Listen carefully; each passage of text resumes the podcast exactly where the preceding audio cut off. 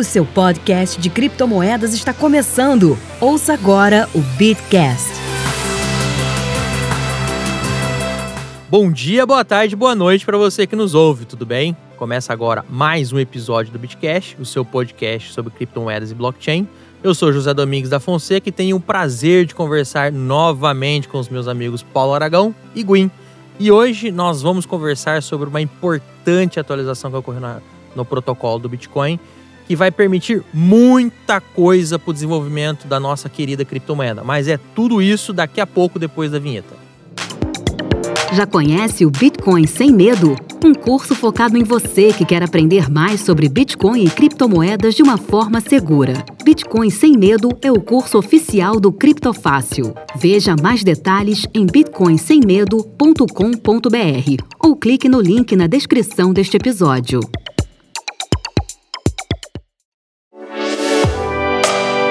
Procurando rentabilizar suas criptomoedas? Acesse bitverso.com e conheça a plataforma de sinais da Universo Cripto. Com o plano de trade automatizado do Bitverso, a sua conta na Binance opera 24 horas por dia sem qualquer preocupação sua. Quer saber mais? Acesse já www.bitverso.com ou clique no link na descrição deste episódio.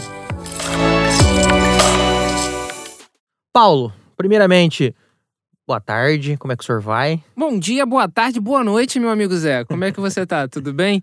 Fala aí, galera que tá escutando a gente. Sejam todos bem-vindos a mais um Bitcast. Hoje eu sou um mero espectador em loco. Exatamente. Hoje o episódio é todo do Guin. Guin, pode começar a falar tchau, valeu! Fala aí, pessoal. Bom, hoje é comigo então, né? É. Hoje é com o hacker. É, conversa com o hacker.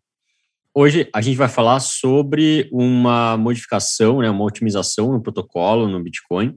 É uma otimização que ainda não foi, não está não, não tá em execução, né? Ela não existe ainda é, online, mas ela já foi sinalizada, né? Ela já foi, digamos assim, aceita é, no protocolo. Bom, como a gente sabe, a gente tem o Bitcoin como sendo algo descentralizado, distribuído. E, portanto, a gente tem uma moeda que é controlada pelas próprias pessoas, né, pelos próprios nós, pelos próprios integrantes da, da rede. Esses são os integrantes que decidem as mudanças que serão efetivadas na rede. Como, por exemplo, essa grande mudança. Não tínhamos uma grande mudança desde 2017, né, a última grande mudança que a gente teve, que foi efetivada na rede, foi a da Segwit, que inclusive deu muito o que falar, né, em 2017, 2018, por aí. Aquele período É, de hard fork, Até né? dividiu. Tretas, É. tretas, muitas tretas. E quem apostou no Bitcoin Cash? Crash. Se fudeu. Bitcoin Crash. Bitcoin Crash. Crash, se fudeu. E o que aconteceu foi que o Bitcoin meio que se dividiu, né? O pessoal começou a ficar dividido, o pessoal falou: ah, isso aqui é melhor que. ah, essa moeda é melhor que aquela, aquela moeda é melhor que essa. Aí virou time de futebol, né? Um cara torcendo pro Bitcoin Cash, outro cara torcendo pro Bitcoin. Foi uma confusão. É, mas, Gwen, É. só pra te interromper, é, isso é pra trazer uma informação pro nosso ouvinte que tá conhecendo o universo das criptomoedas agora, que a gente tava até falando aqui no Off the Records que implementar uma atualização no protocolo do Bitcoin não é a caralha. Né? Tem todo um método, um jeito e um modo de se obter o consenso da rede, é, ou um consenso soft, né? Já pegando o soft fork, um consenso mais tranquilo, ou até um consenso mais do tipo, não concordo, estou indo para o- outro caminho, meio que velozes e furiosos, o, o, o Toreto indo para um lugar e o, o nosso amigo que faleceu, que eu esqueci o nome, indo para outro. É, O Brian. o Brian, boa. É, de maneira que, em 2011, é, um desenvolvedor, é, deve ser japonês, né? Porque Amir Tak, tá aqui, propôs o Bitcoin Improvement Proposal, que é o protocolo de melhoria do Bitcoin. É, esse, é, é, esse método já existe em outras linguagens. O Paulo tá rindo aqui de alguma coisa que ele vai me zoar daqui a pouco. Ele já existe, acho que foi baseado no, no Python. Então, assim, olha, a galera traz aqui, ó, eu quero propor isso daqui, essa melhoria aqui. Essa melhoria pode ser uma melhoria no código ou pode ser, inclusive, um informativo. Ó, o código tem um bug, para passar esse bug você faz isso aqui. E desde 2011 nós já tivemos alguns bips. É, tem os bips que são bastante lembrados, com, como a, a Segwit, E tem os bips que não são lembrados, como o que eu não lembrei. Não é, Gwen? tem bips que são esquecidos, né? É, tem bip, então, é isso aí. Eu acho que tem bip demais. Tem bip para tudo hoje em dia. Vai fazer uma modificaçãozinha pequenininha ali. Ah, vou fazer uma modificação que vai melhorar 1% na, na velocidade da rede. Pum, cria um bip. É o bip 742914, né? E ninguém lembra desse bip porque é um bip que não tem muita importância. Os bips que a gente lembra realmente são aqueles grandes, né? Que promovem grandes mudanças na rede, até mesmo hard forks, né? Que, que são mudanças que um, uma versão 2 é, não, não é compatível né, com uma versão 1, um, então eles não são retrocompatíveis e tal. É uma mudança maior. É, mas, como o Zé bem falou, para implementar uma atualização na rede, é preciso que as pessoas que são integrantes da rede, né, os nós da rede, é, sinalizem que eles estão de acordo com a nova mudança. Porque se eles não sinalizarem, significa que alguém está querendo impor uma mudança na rede, nas pessoas, né? Bom, Bitcoin é descentralizado, Bitcoin é, é, é, é power to the people, né? É poder para as pessoas mesmo. A decisão ela fica a, a, a par das pessoas é, que participam da rede. E essas pessoas, elas, através de sinalizações de maneira técnica, né? Na, no protocolo. Ou seja, alguém muda uma chavinha, né? Vamos, vamos traduzir. Alguém aperta uma chavinha e manda uma informação. Exatamente. Alguém aperta uma, uma chavinha como sendo um nó e manda uma informação dizendo: olha, eu aceito essa modificação aqui. Então, no caso da Segwit lá em 2017, foi assim. É, o cara simplesmente pensa, pô, eu não estou de acordo com essa Segwit, não. Eu acho que vai ser uma coisa ruim, eu acho que vai desvalorizar o meu Bitcoin. É, enfim, a pessoa tem lá as razões dela, né? E ela usa essas razões para sinalizar o, o, desacordo, né? Para ela negar a modificação. Bom, isso é feito de uma maneira transparente, porque o Bitcoin, como a gente já viu, é, extremamente transparente, né? Transparência total, tá tudo ali na rede, você pode acessar e ver. É, então, não tem como ser fraudado esse tipo de votação também. Além de não ter, não ter como fraudar a moeda, né? Além de não ter como fraudar a transação, é, também é impossível fraudar é, o resultado de uma potencial votação é, para alguma modificação. Então, a gente tem certeza que uma votação dessa ela é legítima, porque ela ouve todas as partes e se tiver uma porcentagem muito grande, acima de, sei lá, N% lá. É, a desse é, foi 90%, de é um quórum bastante elevado, inclusive. Vamos, vamos, vamos falar. 90%, né? É. é praticamente todo mundo, né? Uhum. É, então, se tiver uma aprovação gigantesca, realmente aquilo vai ser aprovado e aquilo vai entrar em funcionamento no Bitcoin. É, e aí, quem não gostar pode fazer uma outra moeda, quem não gostar pode fazer lá um, um fork do Bitcoin e dizer: olha, esse Bitcoin aqui é melhor e tal. Beleza, todo mundo tem liberdade para fazer o que bem entender e ir pelo caminho, né? Seguir pelo caminho que mais lhe agrada, que me, parece melhor né, para o futuro da moeda e tal. É, lembrando que a cada 2016 blocos, é, a gente tem um evento, né, é, que seria o ajuste da dificuldade do Bitcoin. Então, aquela dificuldade do pessoal da mineração lá, é, que fica subindo e descendo de acordo com a mineração. Se a mineração está muito alta, a dificuldade vai aumentando. Se tem menos mineração de Bitcoin, a dificuldade diminui é, para manter o bloco em 10 minutos. É, então, a cada 2016 blocos, existe, que é mais ou menos umas duas semanas, existe essa, esse protocolo sendo executado. Nesse tempo, nessa janela de 2016 blocos, é que as pessoas sinalizam se elas querem ou se elas não querem essa atualização. E a Taproot, ela é uma melhoria na infraestrutura do script que existe na blockchain do Bitcoin. Isso torna algumas transações um pouco mais baratas inclusive mais rápidas, é, em particular as mais complexas, né? Então, são meio que são, são smart contracts primitivos, é, como por exemplo as multisigs, né? São chaves que você pode assinar. É, por exemplo, se você vai assinar uma transação e você não quer perder se você, você morrer, por exemplo, você pode colocar lá uma transação 2 de 3. É, ou seja, você precisa, para tirar dinheiro daquela carteira, para conseguir fazer a transação, você precisa de duas chaves de três chaves existentes. E aí você dá uma para tua mãe, uma para teu pai e você fica com uma chave. Então, se uma dessas pessoas morrer, não tem problema, é, ao menos em relação à transação. É, e você, acredito que tem problema para pessoa, né? Mas para transação não tem. eu vou ser pior, eu vou ser pior para você. Tem um ponto ainda, se, se você fizer isso, seu pai e sua mãe não podem viajar juntos, porque você tem um risco inerente de um acidente matar os dois.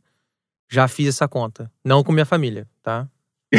É, tem, tem, sócio de empresa que não viaja Exatamente, junto. com sócio de empresa, cliente meu, falou, ó, a gente não viaja junto. Por questões XPTO. Dorme com essa. Comentário. É, comentário aleatório. aleatório. Comentário aleatório é. aqui no Bitcast. Que é meu comentário aleatório número um do é. episódio. Essa vai ser a nossa participação hoje. Continua, Gui. Continua, Gui. Vão ter mais, mais comentários aleatórios. Com certeza. É, o que acontece é que você só precisa de dois de três. Então, se, por exemplo, teu pai morre, puta, então eu, meus 10 milhões lá em Bitcoin tá fudido, não tem mais como retirar. Não, ele tem ainda como retirar, né? É, porque você pega a chave da tua mãe e a tua chave e assina a transação, e aí a transação realmente acontece, você consegue acessar aquela carteira, você consegue tirar o dinheiro é, daquela carteira. Bom, isso seria um smart contract pequenininho, isso seria uma espécie de contrato inteligente, é, que eu não quero que vocês pensem que é o mesmo contrato inteligente da Ethereum, né? São contratos maiores, são contratos que você pode fazer várias cláusulas, a, a linguagem de desenvolvimento, a, a Solid, ela, ela permite que você faça, né? Muito mais alterações do contrato, é, muito mais operações de dinheiro, você pode inclusive criar moedas dentro. É, isso da, que eu ia falar. Cláusula você lê operações, tá? Não tem cláusula. São operações mesmo, ó, faz isso, isso e isso, entrega isso pro fulano, cria isso, funge com isso, é, sei lá, muda outra coisa. É, são N operações no código, né? Exatamente. E lembrando que é uma, é uma moeda programável, né? Então é uma linguagem de programação. Tá cheio de condicional. Então, a condicional é se isso acontecer, então se você enviar tanto de moeda para cá, você aí vai executar uma coisa. Se não, vai executar outra coisa. Aí vai ter outra condicional. Ah, se isso vier da carteira tal, vai acontecer isso aqui, se não, vai acontecer esse outro, né? Uhum. Então, isso é, como sendo linguagem de programação, isso acontece o tempo todo. E não é com a mesma complexidade desses smart contracts que existe, por exemplo, na Ethereum, em outras blockchains mais complexas, é, que a gente está falando aqui. A gente está falando de transações um pouquinho menos complexas, transações realmente primitivas, transações é, de smart contracts menores. É, e mais importante, ele faz a, essa atualização, ela faz com que muitos outros tipos de transações pareçam indistinguíveis umas às outras, o que melhora a privacidade. Então, essencialmente, um smart contract, por exemplo, um multi-signature, que você vai fazer, é, que seria essa transação de dois de três, né? É, você tendo duas chaves de três existentes, você pode assinar uma transação. Esse, essa transação, ela agora, do jeito que está, você consegue ver na blockchain e consegue perceber que é uma transação desse tipo, que é uma operação desse tipo. Com ela deixa bastante pegada, vamos dizer assim. Exatamente. Com o Taproot, você não consegue distinguir se é uma transação normal, se sou eu enviando dinheiro simplesmente para o Zé, pronto, é uma transação um para um, simples, é pegar meu dinheiro aqui, enviar para ele, acabou, né? É, ou se é uma transação mais complexa, se é uma operação maior, de um, de um contrato maior, é, como é o caso dessa, do exemplo é, das dois de três assinaturas. É, esse, esse smart contract primitivo, portanto, ele vai, ele vai se tornar um smart contract com mais privacidade. É, lembrando que as privacidades em diferentes blockchains, elas têm níveis diferentes, né? Então, quando a gente fala que vai ter mais privacidade, eu não estou querendo dizer que o Bitcoin vai virar uma Monero.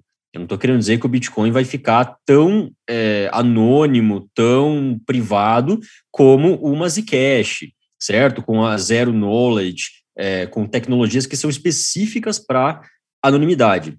É, o que eu quero dizer é, as transações mais complexas, elas não poderão ser distinguíveis, elas serão indistinguíveis das transações mais simples. Win, para o pessoal saber, por exemplo, ah, mas quem que usa uma assinatura 3 de 2, é, 2 de 3 hoje em dia, ou sei lá, 4 de 5, inclusive acho que tem limite, eu salvo engano, o limite é 15. Não tenho essa certeza, mas algum lugar que eu li, o limite de, no máximo de assinaturas que hoje, antes do, do Taproot, que o protocolo aceitava, eram 15 assinaturas, e aí as combinações você fazia. Agora, a infinita é além. É, é, isso é importante, por exemplo, para quem custodia Bitcoin tanto uma exchange que tem lá a sua cold wallet, regra básica do rolê. Normalmente, se é uma boa exchange, né? Se é uma exchange decente, uma parte, 20, 10% das moedas estão numa hot wallet que é ligada na internet, e outra, a grandíssima parte está numa cold wallet que não está ligada na internet, não tem. Ela é, ela, ela é operada com humanos. E aí você pode, por exemplo, programar que na verdade não é um humano, porque você também tem um risco dessa pessoa ser sequestrada, morrer, sei lá, qualquer coisa mas podem ser alguns humanos que têm que assinar ao mesmo tempo para essa transação ocorrer. Isso ocorre também, por exemplo, alguns fundos, que já está ocorrendo é, no mundo, alguns fundos estão investindo é, em criptomoedas, estão adquirindo criptomoedas e eles, no fundo, não têm o know-how para guardar a criptomoeda. O know-how dele é gerir dinheiro de terceiro. Então, ele contrata lá, por exemplo, a Coinbase tem esse serviço, tem outras empresas que têm esse serviço, é, e uma questão muito de segurança é essa empresa que faz o serviço de custódia fala: olha, não vai ser uma pessoa, vai ser duas, às vezes pode ser alguém da custódia com alguém da gestora, para dar uma, uma transparência melhor, para dar, inclusive, falar: ó, só vai mexer quando os dois quiserem. Então, isso já existe, isso é importante por isso. E a questão da privacidade é muito importante a gente deixar claro: o Bitcoin não vai virar Monero, o Bitcoin não vai permitir que, como fazem ou tentam fazer a, a, alguns membros da mídia de que Bitcoin vai virar coisa de bandido e bandido não vai ser rastreado. Não, é só vai ter algumas camadas a mais de, de, de, de privacidade, de maneira que as pessoas não vão informar numa transação algumas pegadas de, de, de metadados que possam levar à sua identificação. Mas, novamente, acho que inclusive o Gwyn falou, reforçou isso no último episódio. É, se você conseguir identificar aquele endereço do fulano, você rastreia toda a cadeia é, dessa daquela transação, para frente, para trás, ao infinito e além. Não é, Gwen? Exatamente. Quando eu falo que o Bitcoin, com essa atualização do Taproot, é, ele não vai virar uma Monero, é, justamente você ainda tem o Bitcoin sendo rastreável. Então, se você comete um crime com Bitcoin, ainda vai dar para rastrear. Eu só não consigo ver a partir desse momento da Taproot, é, se o que você fez foi uma transação comum, simplesmente enviando um dinheiro para outra pessoa, ou se foi uma transação é, multisig, que tem um pouquinho mais de complexidade, é, e aí tem uma carteira, sei lá, é, 12 de 19, é, com várias condições de é, se você perder a chave, alguém tem uma uma autoridade maior e pode é, resgatar a chave, enfim.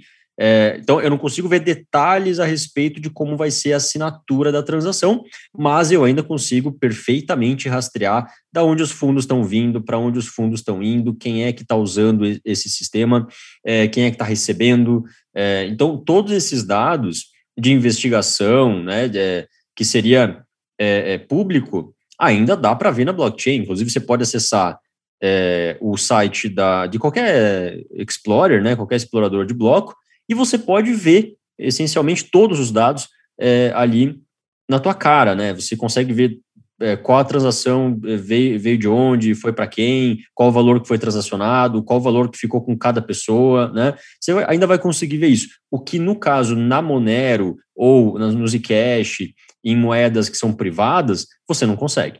Entendi. Eu tenho uma dúvida. Hoje eu tô aqui representando, na verdade, o nosso espectador, que não sabe o que é o Taproot. Me perdoe se me pronúncia estiver ruim. Mas que tá afim de aprender. Você falou que nessa nova implementação do protocolo, agora tem a possibilidade de se fazer smart contracts mesmo primitivos. É, primitivo em relação ao, à rede Ethereum, né? Mas tem um avanço significativo em relação ao que é atualmente antes do Taproot de fato ser iniciado? Então, o Bitcoin ele possibilita tipos diferentes de, de smart contract.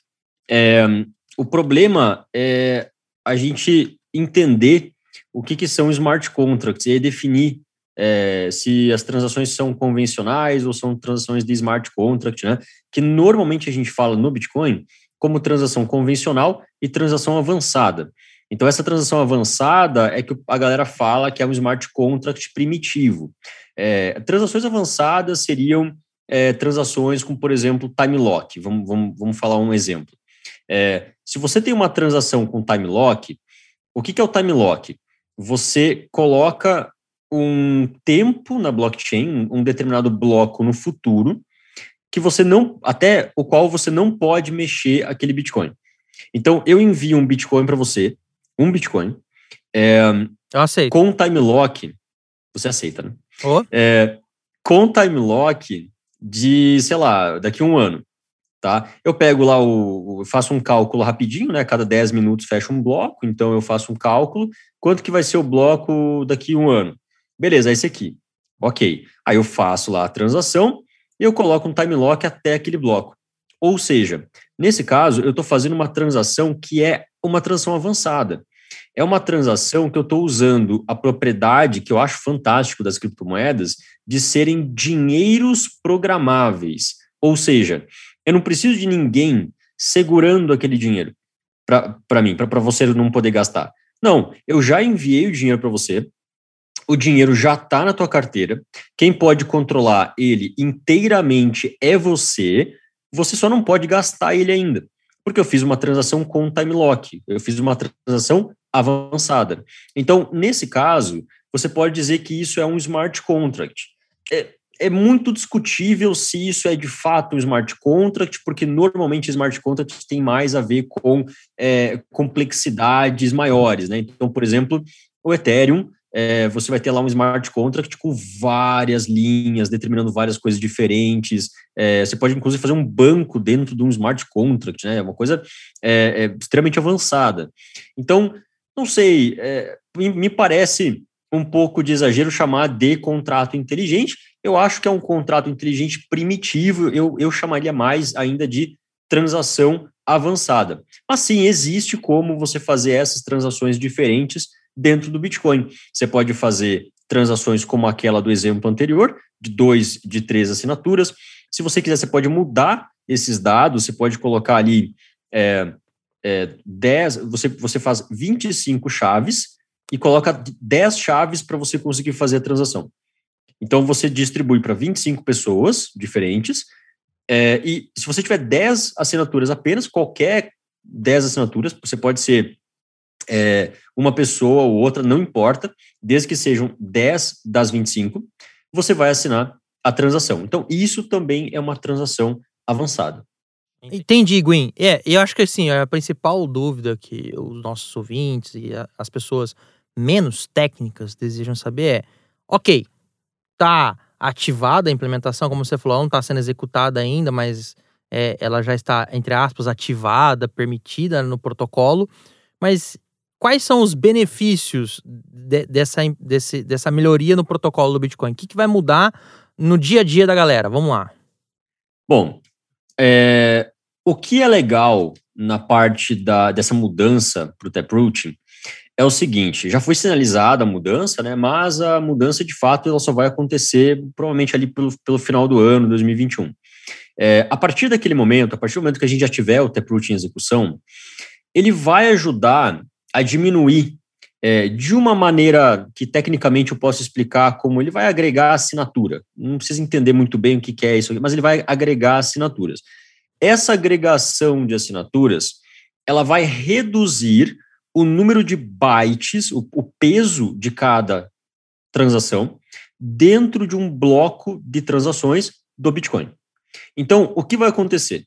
O Taproot, ele vai implementar uma série de tecnologias, uma série de algoritmos diferentes, é, que vai diminuir em cerca de 15%, 20%, por aí, o espaço da assinatura. Lembrando que, de todas as coisas que compõem a transação, a assinatura é uma das coisas mais pesadas, se não for a mais pesada. Né? E mais Tanto importante, é que a gente né? E, e mais importante, é, é o, que, o que garante a segurança do sistema inteiro, né? Então é, é, é fundamental. É, tanto é que a maior discussão que a gente teve lá no Segwit foi justamente por causa da assinatura, né? Uma coisa muito importante para você mexer. É, no caso, em comparação com o sistema antigo, no caso o sistema atual, é, vai ser diminuído essas, essa, o peso dessa transação e, portanto, cada bloco do Bitcoin ele vai conseguir colocar, vai, vai conseguir aguentar 15%, 20%, até 25% mais assinaturas, mais transações, mais dados dentro dele. Então, cada bloco vai ficar com mais assinaturas, o que tende a fazer, é, tende a ocasionar alguns efeitos a, a, curto prazo e a médio prazo também. É, que seria o quê?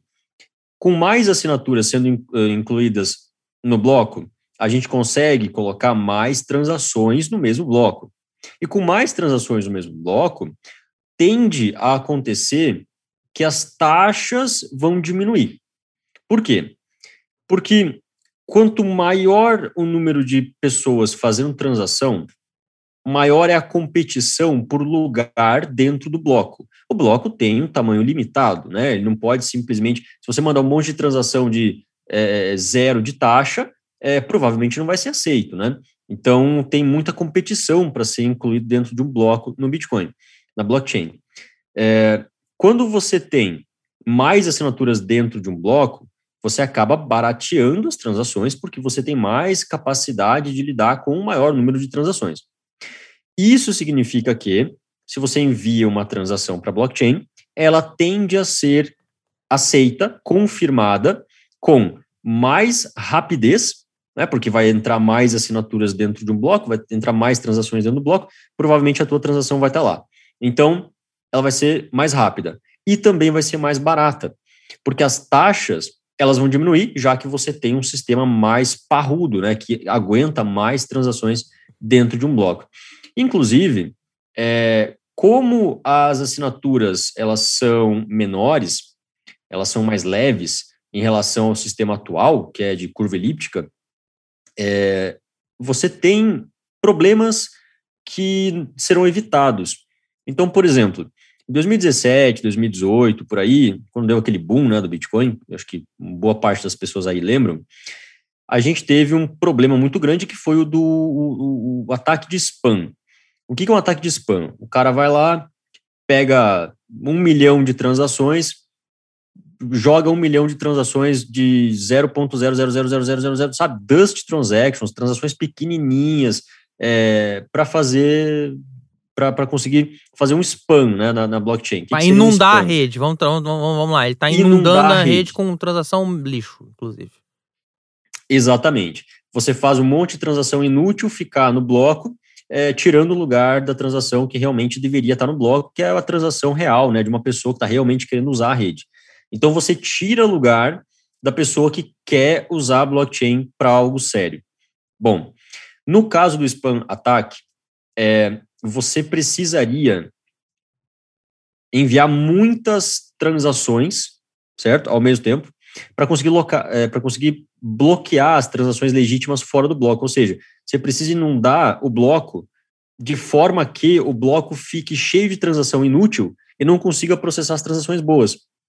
Só que com o Taproot vai aumentar a quantidade de transações que você vai ter dentro do bloco.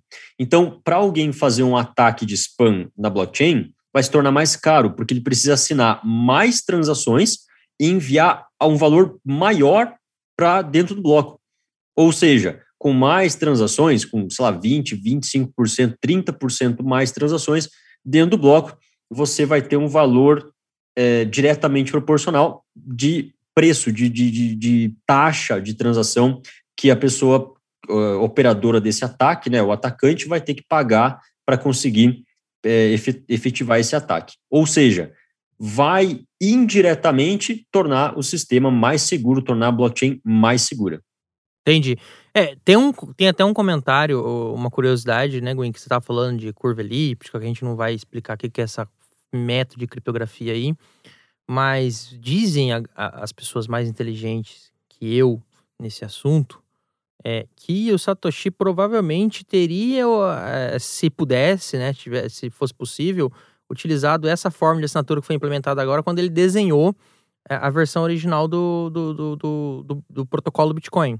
Ele só não utilizou porque a, assinatura de Schnorr, que é a que foi implementada agora, ela tinha uma patente nos Estados Unidos e essa patente só caiu em fevereiro de 2008, que é, que é na mesma época onde ele estava já criando código. Ele já tinha publicado o white paper, mas ele estava criando código. Falou, então, é, dizem que é muito provavelmente por isso que ele não escolheu essa, porque tinha uma, tinha uma patente segurando o uso, não era open source como é agora. Agora é, é livre, todos podemos usar, inclusive por isso que estamos a, utilizando. Só uma curiosidade off the record. Uma curiosidade sobre a, a assinatura, né? É. Inclusive, eu gostaria de comentar a respeito de outra curiosidade é, sobre uma funcionalidade nova que o Taproot ele vai conseguir colocar na blockchain. Então, vai ser possível você fazer uma coisa que, particularmente, eu acho bem legal. É, Naquele exemplo anterior, em que você tem pai e a tua mãe com chaves também, né? Você tem três chaves, você, teu pai e a tua mãe, cada um tem uma chave, é, e você precisa só de duas para conseguir é, assinar a transação. Digamos que você coloque todo o dinheiro da tua família dentro daquela carteira, tá? Digamos seja 10 milhões de reais, que é uma quantidade significativa, ao menos para mim. É, se, de repente, o teu pai morre, para a transação, não tem problema, porque você ainda tem a, a, chave da tua mãe. Então, a chave da tua mãe mais a tua chave vai conseguir desbloquear o, os fundos. No entanto, se acontece algo como o Zé falou anteriormente, e eles estão no mesmo avião, teus pais estão no mesmo avião, e o avião cai e os dois morrem. Ferrou. Né? Do jeito que está agora, com a curva elíptica, é, já era. Você perdeu os fundos, não tem como recuperar, é, você tem lá uma transação, uma carteira 2 é, de, de três, você não tem dois de três, né? Você não tem as duas chaves que você precisa, então só com a tua chave você não consegue retirar os fundos. No entanto, é, dessa vez você pode fazer algo diferente. Você pode criar uma carteira que seja, uma, uma chave que seja é, dois de três, mas se ninguém mover os fundos daquela carteira nos próximos cinco anos, hum. o que nesse hum. caso seria se os teus pais morressem, né? uhum. né? É, ela se degrada, ela volta a, a, a, ser algo que você pode programar, e aí você programa como um de três. Ou seja, se ninguém tirar aquela, aquele dinheiro ali durante cinco anos, se ninguém mover aquele dinheiro durante cinco anos, se ele tiver parado, se aparentemente parecer que ninguém mais tem acesso, depois de cinco anos ela volta a ser uma de três, e aí você, com a sua chave apenas, consegue mover os fundos. Então, essa é uma boa forma de proteger é, os fundos contra, por exemplo, algum roubo, né? Se você quiser roubar teus pais lá e roubar todo o dinheiro da herança, não, que, não quiser dividir com teus irmãos e tal, você vai lá e rouba. É, você não consegue, por quê? Porque tem dois de três, você precisa da autorização da tua mãe, você precisa da autorização do teu pai e tal. Então não tem como. Só que se eles morrerem e só sobrar você, aí tem como, só que você vai ter que esperar cinco anos até a, a, a esse protocolo se degradar e virar um um de três. E isso só é, vai ser possível agora com esses novos smart contracts primitivos na, na rede. Isso vai ser possível através de algo que é implementado junto no protocolo, é, chamado MAST, que seria uma árvore abstrata de Merkel. É, é um, um conceito é, um, um tanto quanto complicado, vindo da matemática, né? é, uma árvore de Merkel, é aquela que você vai assinando de dois em dois lá, você vai assinando é, é, chaves de duas em duas até você chegar numa chave principal, numa chave é, final, né? É, no caso, essa árvore de Merkel, ela é a base para esse protocolo. Entendi. Ou não entendi. Mentira, eu tentei. Vai, verdade seja dita. Eu, eu mandei esse negócio do, do mestre pro, pro Cunho privado. Falei, mano, tô com dificuldade para entender isso. Ele falou, mano, isso é complicado pra caramba. Vamos lá, vamos tentar entender. Isso, é, isso é complicado é, pra caramba. É porque vem da matemática, né? É uma coisa extremamente tipo, matemática pura. É. Você não consegue, você não consegue entender porque é muito abstrato.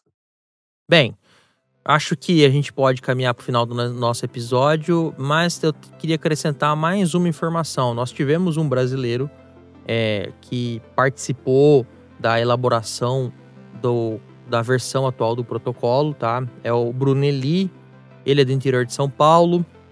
É, ele é um dos 16 nomes, inclusive, que constam é, como colaboradores do, da, do Bitcoin para o cliente que está rodando agora, a versão 0.21.1, só para quem é mais detalhista ir lá procurar.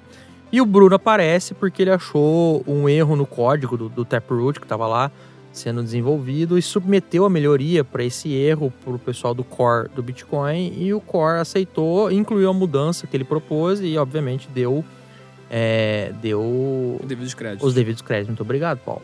Então é, é importante também é, sabermos que temos um, um nacional, um brasileiro ajudando a coisa a funcionar. Existem outros programadores é, brasileiros que manjam para Dedel. Tem até o Narcélio que mandou Bitcoin para a Lua. Nós vamos conversar com ele é, em breve. Estamos tentando marcar de conversar com ele, mas fique sabendo. O Bitcoin foi para a Lua e voltou, Paulo, você tá sabendo? Foi para a Lua, voltou e a liga de, é, ra de radiofrequência, Labre, Labre reclamou falou disso. abobrinhas. É. Mas a gente vai falar nisso daqui a algumas semanas. É um, é um episódio super legal para gente Essa parte vai ser engraçada. Essa parte vai ser engraçada. Na, na frente da Elon Musk, uma galera brasileira mandou Bitcoin pra Lua, e aí fizeram o inimaginável, e aí me vem a associação e fala, não, você não poderia ter feito isso. é, um- Chama o advogado. chama o advogado. É, vai lá, discutir tratado internacional pra colonizar a Lua, sei lá, porra. Vai reclamar com ela que dá ideia. Uma coisa, então, que eu acho que a gente tem que conversar né, em cima dessa mudança é que não importa, eu acho, se a pessoa conseguiu entender o que, que é exatamente Taproot e o que, que não é. Eu acho que um, um grande ponto é que isso mostra que o Bitcoin ainda é, é, um- é algo extremamente vivo, né? É algo que está em evolução. Isso funciona muito como uma resposta, inclusive, a diversas altcoins, né?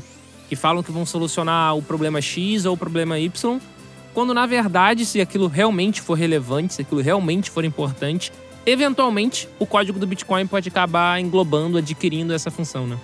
É isso aí, Paulo. É aquilo que a gente já comentou aqui em algum episódio que eu nunca lembro o número, mas assim, uma moedinha vai lá e fala: Eu tenho a solução. Aí, se a solução pareceu interessante, se a ideia é boa, primeiro testam na Litecoin, aí testam, não, rodou bem na Litecoin, aí trazemos para o Bitcoin. Exatamente. É, é sempre assim. E se você gostou do assunto, quer se aprofundar no assunto, acessa o link do episódio. Nós vamos deixar algumas, algumas referências lá para você se aprofundar, para você entrar de cabeça é, nessa questão mais técnica que a gente julga que não vale a pena ser aprofundada com tanta minúcia, porque vocês iriam sair aos três minutos do episódio. E a gente não quer isso. Win, obrigado, meu querido. Você tá bem? Como é que estão as coisas por aí? Valeu, tudo certo. Tá bom, Paulo. Agradecemos a vossa presença aqui na minha frente. Agradecer aí ao, Gwen por ter salvado a gente aqui. Hoje eu tô de, de, tele, de espectador em loco. É o plano de sócio torcedor que eu tô fazendo do Bitcast, que é o sócio torcedor presente. Agradecer a galera que tá escutando a gente. E o meu recado, eu acho, é essa minha frase final mesmo: que a pessoa, por mais que tenha escutado aqui até agora, eu acho que entendeu, porque o Gwen explicou muito bem. Mas mesmo que não tenha entendido tudo, saiba que é uma mudança extremamente benéfica pro, pro Bitcoin como um todo e que isso mostra que o Bitcoin ainda está em evolução, é uma evolução que não tem prazo de validade, a gente ainda está muito no início de tudo. E aquela sua altcoin que promete resolver algum problema específico, se ela realmente, se isso realmente for um problema, ela vai ser englobada pelo Bitcoin mais cedo ou mais tarde. Essa é a É, maravilha. inclusive, co- como ah, essas mudanças promovem é, melhorias significativas na velocidade, na eficiência da rede do Bitcoin, é, o preço do Bitcoin pode, inclusive, subir, né? Em decorrência disso. Sim, diversos analistas têm falado, na verdade, que quando essa mudança, quando esse protocolo novo, né, ele for de fato implementado, pode ter uma, um novo período de bull. Uhum. Ah, e só fazer um disclaimer aqui também.